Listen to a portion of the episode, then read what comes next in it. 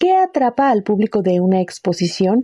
¿Cuáles son algunas de las peticiones de los consumidores en el siglo XXI? Los retos de los museos se encuentran en combinar la información con actividades lúdicas, reflexiona Ana Laura Torres Hernández, historiadora de arte, hoy en el Día Internacional de los Museos.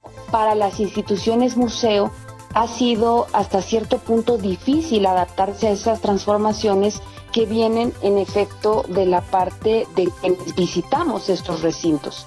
Porque con el auge de Internet, ¿no? Con, con otra oferta cultural que compite con el museo, la posibilidad de quedarte en casa viendo plataformas de streaming o de ir al cine o los videojuegos o etcétera, los centros comerciales, las personas, por un lado, ya no estamos tan eh, conformes con la idea de que asistir a un lugar eh, sea como una réplica del salón de clases, porque aprender puede tener también una dimensión pues más lúdica.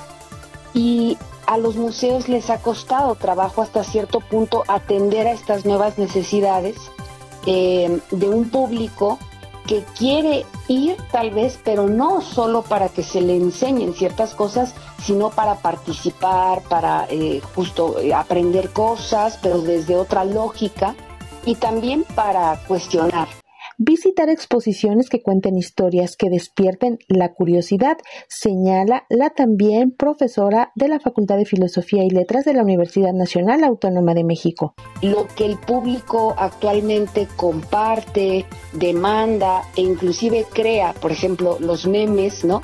los pequeños videos de, de, redes sociales son cosas que hoy día vemos que los museos empiezan a hacer porque son parte del consumo cultural que les permite circular su conocimiento o las apuestas a las que les están dedicando tiempo para que así lleguen pues a otras personas y éstas puedan eventualmente interesarse y asistir al, al recinto. Tania Cardoso es administradora de empresa.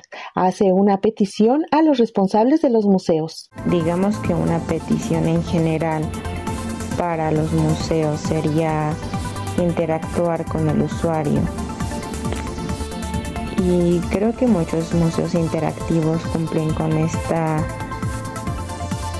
cualidad que para mí hace atractivo un museo, pero no siempre te identificas con lo que está ahí. Y creo que es muy importante que un museo tenga interacción e identificación con el público al cual está dirigido. Esa identificación con lo que observa la ha encontrado en el Museo del Objeto del Objeto Modo. Aquí personalmente he visto dos exposiciones, pero he investigado su acervo y me parece que logra su objetivo de buscar en diferentes momentos sensibilizar y conectar a la gente por medio de objetos con diferentes temas. Por esta misma razón creo que es un museo donde entras con la curiosidad de conocer algo nuevo, ya que sabes que te identificarás con lo que esté plasmado ahí. La verdad es que aquí la gente todo el tiempo se encuentra muy atenta, leyendo y observando lo que se expone. Para Radio Educación, Alejandra Leal Miranda.